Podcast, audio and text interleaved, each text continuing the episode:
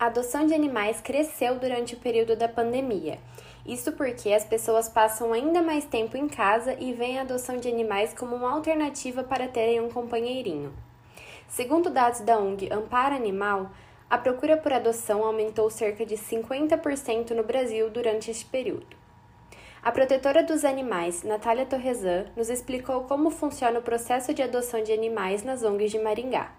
O processo de adoção de animais ele é feito por meio de entrevista com o possível adotante e do termo de responsabilidade. Nessa entrevista, a protetora vai avaliar se esse adotante ele tem um bom espaço em casa, se ele tem condições de manter o animal, se ele se responsabilizará por tudo. Então, é de extrema importância esse primeiro contato.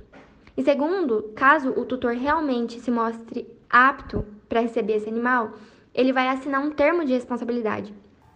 Não podemos esquecer que, ao adotar um animalzinho, você será responsável por cuidá-lo, mantendo-o saudável e seguro dentro de casa.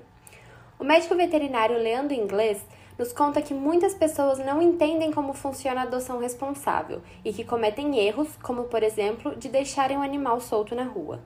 Nós precisamos de uma melhor conscientização da população. Isso é o principal.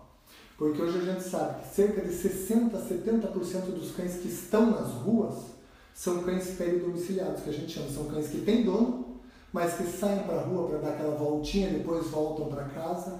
Então, a diferença que existe entre cão de rua e cão que está na rua, a gente tem que verificar isso. Porque aquele cão de rua é aquele que não tem dono, que ele está na rua, ele procura comida. Agora, o cão de rua, aquele cão que está na rua, não, é o cão que tem proprietário, mas o proprietário não liga para o cão, deixa o portão aberto, o cão sai para dar passeada dele depois volta, com o risco de estar tá transmitindo para os seus proprietários uma zoonose, né? que ele pode ir para a rua, adquirir um outro cão e estar tá transmitindo para os seus proprietários.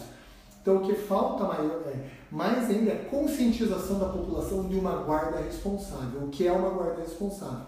Que cada proprietário do seu animal, ele é responsável por ele. Então, ele tem que deixar o animal preso dentro do seu terreno, mas não preso numa coleira, tem que deixar ele solto no seu terreno, que ele não tenha livre acesso às ruas e dando comida e água diariamente para esse animal.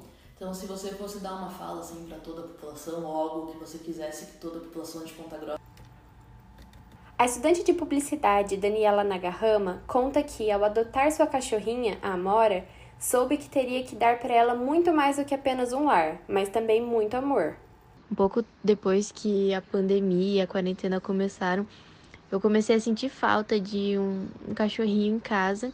Então eu comecei a procurar bastante nos grupos do Facebook de adoção e acabei encontrando a Mora, filhotinha. Fui buscar ela e hoje ela é a alegria da casa. E um conselho que eu dou para quem pensa em adotar um bichinho é ter condições, tem que pensar muito bem, tem que se planejar, porque eles são que nem filhos, precisa levar no veterinário, comprar comidinha, brincar, cuidar e dar atenção. Para adotar, é preciso ser maior de 18 anos, ter uma residência segura e preparada para receber um animal e ter os outros moradores da residência a favor. Reportagem de Isabela Gobo para Jornalismo na Web.